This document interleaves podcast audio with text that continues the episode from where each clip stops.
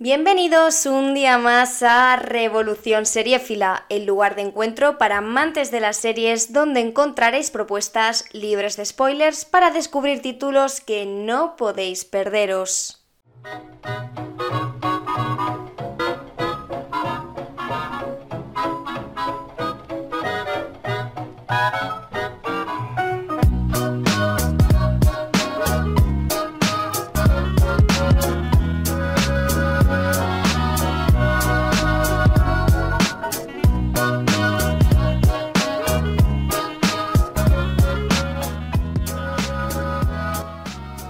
8 de marzo, la denuncia, la reflexión y el debate para solucionar un problema que está golpeando a la mitad de la población son el punto central. Es un día para visibilizar de forma más intensa que las mujeres seguimos sufriendo golpes por el hecho de ser mujeres. Las que trabajamos en el mundo de la comunicación sabemos que seleccionando un tema por encima de otro estamos haciendo también mucho por dar visibilidad a injusticias y a problemas sociales de este tipo aunque, ojo, la mayoría de las veces también es verdad que no tenemos este poder de decisión. Pero bueno, este año por mi parte puedo decir que yo sí que lo tengo a través de este podcast, que bueno, no es mucho, pero eh, dentro de mis posibilidades quería tener un pequeño gesto con el movimiento feminista porque bueno, la ficción también tiene el poder de abordar problemas sociales a través de las historias que vemos en pantalla, ¿no? Es otro medio para, denunciar eh, ciertas injusticias que hoy en día siguen ocurriendo. Entonces, desde mi posición, desde este humilde medio, también quería pues poner mi granito de arena, ¿no? En la causa, seleccionando pues una serie que en cierto modo eh, represente, denuncie esta, esta lacra que hoy en día pues eh, sigue existiendo. No logramos articular. Titubeamos. Él no ha sido capaz de precisar qué es lo que ha hecho que nos ha sentado mal y sí, Bob cree que estás loca. Cree que es el más listo de la habitación y que lo sabe todo porque Bob ha observado los detalles. Tenemos que empezar a observar a Bob. A decirle también vemos los detalles. Te vemos, Bob. Y si te vemos, quiere decir que estamos ahí contigo, de puntillas sobre la línea, detrás de ti. Y en ese lugar, donde las normas, la claridad, la ley y la separación dejan de existir, te vamos a enseñar a qué nos referimos exactamente con violación.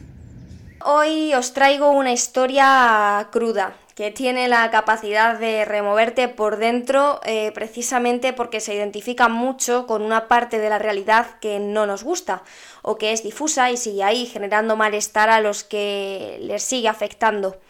La serie que recomiendo hoy es Podría destruirte, una de las series más alabadas de 2020 que, bueno, sin embargo, para decepción de muchos, no ha tenido ni una pizca de reconocimiento en los Globos de Oro. Para aquellos que no conocéis esta serie, detrás y al frente de ella se encuentra Micaela Coel, que además de crear y dirigir Podría Destruirte, también la protagoniza. La historia que nos cuenta esta serie se inspira en la experiencia traumática directa de la propia Micaela, que fue violada en 2016 mientras estaba escribiendo la segunda temporada de su otra conocidísima y muy premiada serie Chewing Gum, una comedia basada en su vida. Después de, esta agresión, bueno, Coel necesitaba contar su historia, así lo ha dicho ella en muchas entrevistas. Entonces estuvo dos años escribiendo Podría destruirte. Lo hizo hasta que logró realmente el resultado que quería y encontró la manera perfecta de contar, bueno, su historia, ¿no? Explorando, eso sí, de, en forma paralela otros temas, como son también el consentimiento en las relaciones, la economía del sexo en las redes como Tinder o Grinder, o también la mercantilización que se hace de movimientos sociales, como es el caso del feminismo. Eh, muchas de vosotras hoy habréis abierto vuestros eh, buzones en el correo y habréis visto un montón de ofertas de compañías de cosmética, de zapatos, de tal, por el Día de la Mujer con un descuento, ¿no? Bueno, pues de, esta, de este tema también habla la serie. Y bueno, em, la protagonista quiso proteger la identidad de su historia a toda costa. Y de hecho, bueno, Micaela Coel llegó a rechazar un millón de dólares de Netflix para no cambiar ni una coma del guion. En lugar de seleccionar Netflix, eh, buscó otra opción que le permitiese más eh, abordar todos sus intereses y su idea ¿no? que tenía en la cabeza. Y por eso, bueno, llegó a un acuerdo con BBC y con HBO para coproducir esta serie y poder también distribuirla a otros países. Y de hecho, bueno, está disponible en HBO esta serie, ya enlazo un poco con, con este tema. Eh, la serie, además, bueno, eh, es de 2020 y cuenta con 12 episodios de unos 30 minutos de duración. En total necesitaréis unas 6 horas para ver esta serie. ¿Vale? Entonces, bueno, diría que es una serie eh, que, en la que vamos a encontrar drama, vamos a encontrar momentos de comedia, vamos a encontrar tintes de documental.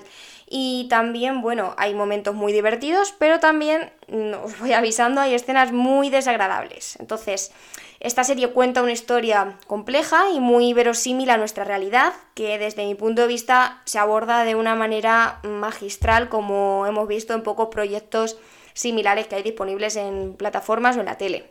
¿Cómo te cargas del móvil? Bel. Ah, no lo sé. Tendrás que saber cómo te cargaste el móvil. No sé cómo, no... Ah. Ya, ¿Simon tenía coca? Sí, sí. Entonces, ¿os metisteis? No, a ver, me di, me di un golpe. Y voy a llamar a Simon.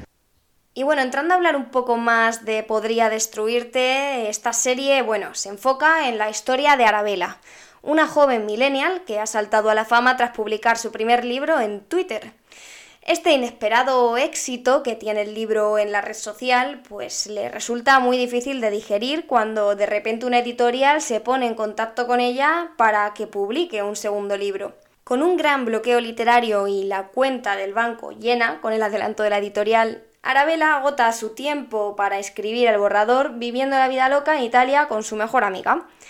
De vuelta a Londres, una noche antes de entregar este borrador, Arabella es drogada mientras estaba de fiesta con sus amigos. Al día siguiente prácticamente no se acuerda de nada, sabe que la violaron, pero no sabe ni quién, ni cuándo, ni cómo. Y bueno, con este punto de partida Arabella tratará en la serie de recomponer los pedazos de, de, lo que pasó esa noche, mientras al mismo tiempo nos introduce en un viaje por el proceso de aceptación y de recuperación del abuso sexual de una víctima. Tengo como algo en la mente, como a un tío. está en un baño, está en plan, no sé, como si estuviera haciendo algo chungo. Está jadeando y sudando, tiene la nariz muy grande y parece que está bloqueando la puerta y la puerta está, no sé, como si la golpearan. Más concretamente, la serie pone el foco en la percepción social que se hace del concepto de, víctima, ¿no? De que, es, que se concibe como víctima. ¿Cómo debe actuar una persona que ha sufrido un abuso sexual y cómo no debería? Bueno, pues la serie cuestiona esto y cuestiona también lo que se entiende en sí por abuso sexual y lo que no, y cómo influye el consentimiento en esto. En fin, no es una serie para antes de dormir, porque quizás te va a quitar el sueño, es una serie para pensar, porque tiene realmente muchas lecturas. Y básicamente, pues eso es la historia de una mujer que lucha por sobrevivir al trauma de lo que ha vivido y, bueno, lucha por encontrar su paz interior. Pero sin ningún miramiento y sin edulcorar nada de nada. Sí, pues me expresaba en internet y parecía que la gente respondía a las cosas que yo... Tuiteaba. Sí, entonces todos en Twitter se pusieron, ¿por qué no tienes un libro? A ver si escribes un libro. Así que pensé, voy a... Escribir un libro. Sí, exacto, eso. ¿Cómo se tituló? Crónicas de una millennial harta. Crónicas de una millennial harta. ¿Quién iba a decir que podía cambiar tres años de uni por una cuenta de Twitter? Entrando a hablar un poco del contexto de la serie, Podría destruirte está ambientada en nuestra época actual y se centra en realizar un retrato bastante fiel de la generación millennial. En la serie se habla de muchos temas, ¿vale? Es cierto que algunos se tratan más por encima que otros, pero hace muchas referencias pues a, más o menos las características de esta generación, ¿no? Eh, que no, obviamente no representa a todo el mundo, ¿no? Entiendo, pero bueno, sí que es verdad que habla de muchos temas que no suenan, que no son familiares. Por ejemplo, eh, trata la liberación sexual, los problemas mentales, el consumo de drogas, em, Por ejemplo, también me pareció muy interesante que trata pues las nuevas formas de adquirir éxito en las redes sociales también del cambio climático, de feminismo, racismo, también, como decía antes, del uso que se hace de las causas sociales por parte de las empresas, ¿no? Cómo mercantilizan esto. Eh, estas empresas que van de super guay, de millennials, pero que en el fondo pues no creen en nada de lo que venden, ¿no? Eh, bueno, en general, en este sentido, podría destruirte habla mucho de la hipocresía. Te voy a decir una cosa de los veganos y los climateros. Dime, Pastor Samson. Les flipa mirar al futuro, pero les da igual el pasado, Mm. porque no tenían muy buena fama. Oh, ¿qué tiene eso que ver Es, es la misma mente manipuladora y sociópata que les ayudó a invadir, explotar y violar nada menos que a 22 países del mundo que ahora quieren volver a invadir para hablar de vacas y zanahorias. Da igual la fachada, Jesucristo, la lengua inglesa, los deportes, el cambio climático. La única y verdadera prioridad es el poder y el culto. Por otro lado, la serie también pone en contraste la sociedad acomodada de Londres con la realidad de otros países subdesarrollados a través de, de las noticias de televisión que aparecen en, en, varias escenas. Entonces da la sensación de que nos quiere proyectar que, bueno, que aunque les pasen estas cosas, ¿no? Estos abusos sexuales son privilegiados en comparación con lo malo que sucede en otros países, ¿no? Algo así, eh, me dio esa sensación. Y bueno, entrando a hablar de los personajes, eh, Arabella es la protagonista de la serie y es interpretada por su creadora, por Micaela Coel. Digamos que, bueno, este personaje es su alter ego, ya que la serie tiene una gran carga autobiográfica. Arabella es una millennial de ascendencia ganesa, sus padres migraron a Londres, ciudad donde ella pues ha crecido y vive.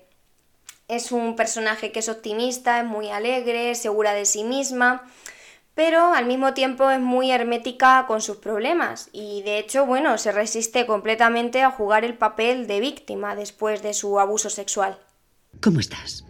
Bien, muy bien, mientras estoy con gente. Cuando estoy sola, es que a veces me supera. ¿Qué haces cuando te supera? Procuro estar con alguien, con quien sea. Sí, y si no, me digo, hay niños que pasan hambre, hay niños que pasan hambre, hay una guerra en Siria, hay una guerra en Siria, para relativizar un poco lo mío. A veces, cuando nos esforzamos por relativizar, restamos importancia al detalle. Aquí el detalle eres tú. Por otro lado, tenemos también a los mejores amigos de Arabella, y es que aquí el tema de la amistad es muy importante en esta serie.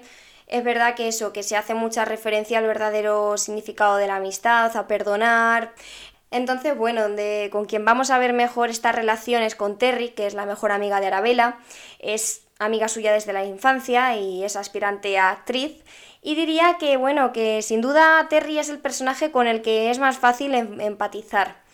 Terry es, bueno, es amiga que más que una amiga es una hermana y que está a tu lado, pues, incondicionalmente porque conoce lo mejor y peor de ti. Luego tenemos a Kwame, que es el mejor amigo de Arabella. Este personaje es, también el más inseguro, inex inexpresivo, eh, sin duda todo el reparto. Es una persona, eso, muy obsesionada con las aplicaciones de ligar, muy insegura, no cuenta nada, siempre está con el móvil. Y bueno, pues a través de él también descubrimos la vertiente homosexual de, los abusos sexuales. Y en este sentido, por ejemplo, vamos a encontrar una forma muy distinta a la hora de abordar el caso de Arabella y el de Kwame por parte de la policía británica. A través de, de, estas experiencias de los tres personajes, de los tres amigos, la serie nos introduce pues en todo el debate del consentimiento en sus diversas formas, acercándonos mucho a los sentimientos de ellos. Además del hombre del... de mi mente. Que puede que ni siquiera exista, porque soy la única que puede verlo y no tengo claro si habría que tenerlo en cuenta. Sí. Porque no lo sabemos. Es dar por hecho algo muy gordo. Yo solo digo que deberíamos evitar hablar de las cosas dándolas por hechas. Deberíamos tener cuidado. Aparte de estos tres personajes más principales, eh, podría destruirte, también encontramos a otros personajes que forman parte del círculo de Arabella. Por ejemplo, tenemos a Ben, que sí que aparece también de forma más eh, frecuente porque, bueno, es ese compañero de piso que, que, siempre tiene las palabras adecuadas para hacerte sentir mejor. Seguro que más de uno sabéis de lo que os hablo. Tranqui, no es lo primero que escribes. Pero ahora es un poco distinto. Hay empresarios pijos de por medio, es todo como más corporativo. Mi primer libro fue para Twitter. ¿Y de quién es Twitter? De empresarios pijos. ¿Y qué diferencia hay? Ninguna, joder, como las ven, anda. Por otro lado, pues también aparecen los editores, ¿no? Que están presionando constantemente a Arabella para cumplir las entregas de su trabajo, las autoridades que llevan el caso y otros personajes que van apareciendo en la vida de Arabella durante todo su proceso de recuperación y que tienen, bueno, eh, un valor clave, ¿no? En cada parte del proceso. En cuanto al plano y el estilo visual, eh, podría destruirte contiene escenas súper explícitas, eh, aunque si bien es cierto que siendo tan explícitas se normalizan ciertas cuestiones que, bueno, que no están nada lejos de nuestra realidad. También contiene escenas y planos que son muy simbólicos y que sin duda encierran mucho significado para aquellos que saben mirar bien. Por otro lado, también el vestuario evoluciona junto al estado de ánimo de Arabella, todos los cambios de pelucas que hace, de pelo, en su forma de vestir, sin duda refleja mucho también el proceso del trauma en el que se encuentra. Y entonces, pues hombre, con todo esto que vemos simplemente con un vistazo en los primeros capítulos, eh, se puede ver el trabajo artístico y creativo que hay detrás de esta serie, que ya os digo que es mucho. En cuanto al estilo más puramente visual, em, la serie intenta sobre todo yo creo que ser muy realista y muy auténtica, ¿no? Muy natural. De hecho, yo qué sé, yo he visto a lo mejor pues cosas en el piso mm, cuando convive con sus compañeros Arabella que te van a resultar muy familiares si has convivido en piso con algunos amigos. Sin embargo, este rumbo que lleva tan marcadamente realista se rompe eh, al final de la serie, lo que contrasta bastante, pues bueno, con eso, con el estilo que sigue la serie hasta este momento. Entonces a mí esto me desconcertó bastante. Pero bueno, sin duda, pues el final también tiene su significado y sus motivos para hacerla así, y bueno, es bastante original.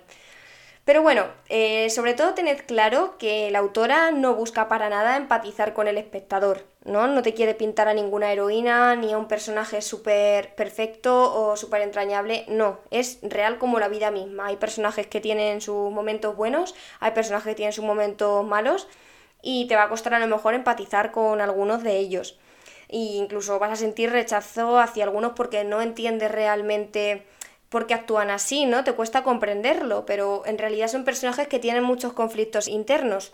Pero sin duda, a pesar de esto, estoy segura de que vais a encontrar otros elementos que os hagan valorar y engancharos a la serie. Así que darle una oportunidad.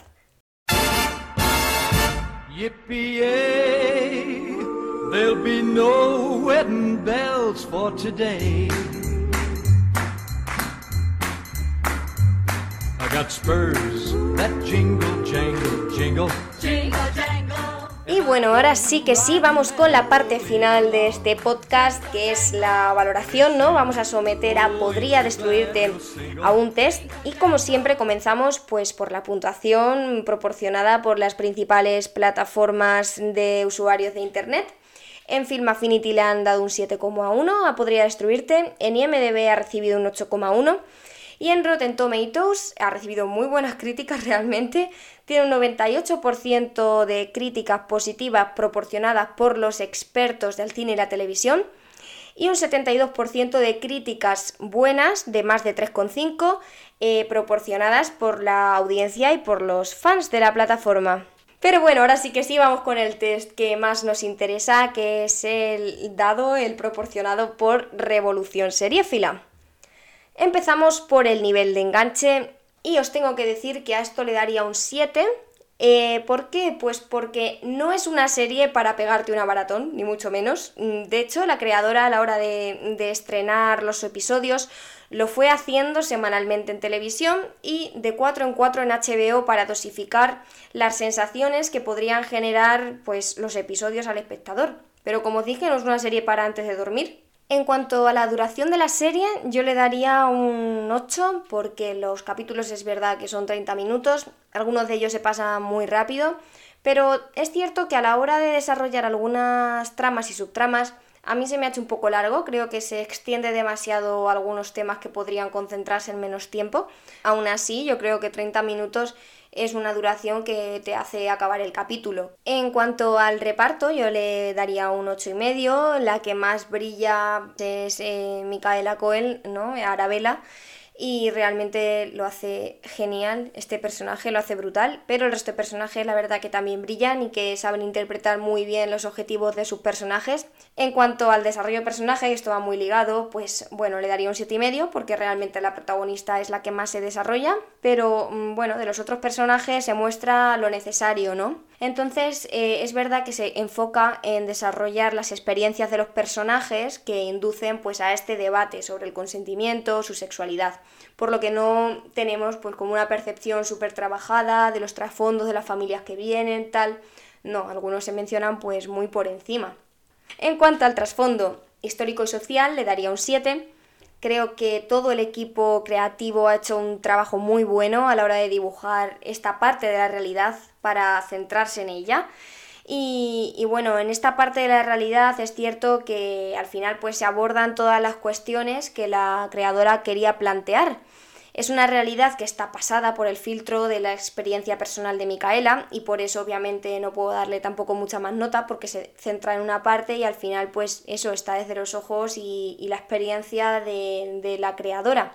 Pero sí que es cierto que luego, como os comentaba antes, hay muchas referencias al contexto actual que nos resultan muy familiares a todos y esto sin duda pues creo que es muy positivo y que te ayuda también a engancharte y que tiene un punto de vista crítico muy interesante. Y ahora sí, cerramos este episodio de podcast con la pregunta final. ¿Por qué recomiendo Podría Destruirte? Es una historia certera, compleja, que representa a miles de personas en mayor o menor medida. No es ni una serie complaciente ni aleccionadora, es el relato de una víctima y simplemente el hecho de que Micaela Coel se haya atrevido a contarla sin edulcorarla y sin pretender dar lecciones a nadie, la convierten en un relato que es necesario para comprender la realidad que atraviesan las víctimas de acoso sexual. Porque sobre todo esta serie no va ni de blancos ni de negros, sino que se centra en lo difuso, ¿no? Y el guion esto lo expresa a la perfección. Porque el tratamiento de la realidad que Micaela hace en esta serie es una maravilla y sin duda consigue su propósito, que es hacer reflexionar al espectador sobre las diferentes formas de acoso que existen, la incapacidad para abordar las que encontramos tanto en lo personal como por parte de la sociedad. Y si a todo esto le añadimos ya una interpretación brillante por parte de Micaela Coel, y también el resto de los personajes. un guion sutil pero crítico y sobre todo muy natural, muy auténtico, con situaciones que sin duda los millennials hemos vivido. Tenemos, pues, con todo esto que acabo de contar, tenemos una serie reveladora y auténtica que ya os digo que no encontramos con facilidad por ahí. Y bueno, nada más por mi parte. Nos vemos la próxima semana con una nueva recomendación seriéfila y os invito 100% a compartir aquellas publicaciones, aquellos podcasts que más os gustan, aquellas recomendaciones que, que digáis, esta tiene buena pinta. Mm, la semana pasada hablé sobre Hunters, eh, que es un seriote que recomiendo encarecidamente. Si no habéis tenido oportunidad de escucharlo, eh, id, está en Spotify. Si no tenéis pagada la suscripción de Spotify, no pasa nada. Está también en otras plataformas, en iBox, en SoundCloud, en Apple Podcast. Tenéis para elegir. En YouTube también los estoy subiendo, los episodios siempre que tengo tiempo. Así que eso es todo. Un saludo, pasar una estupenda semana y nos vemos en el próximo episodio de Revolución Fila.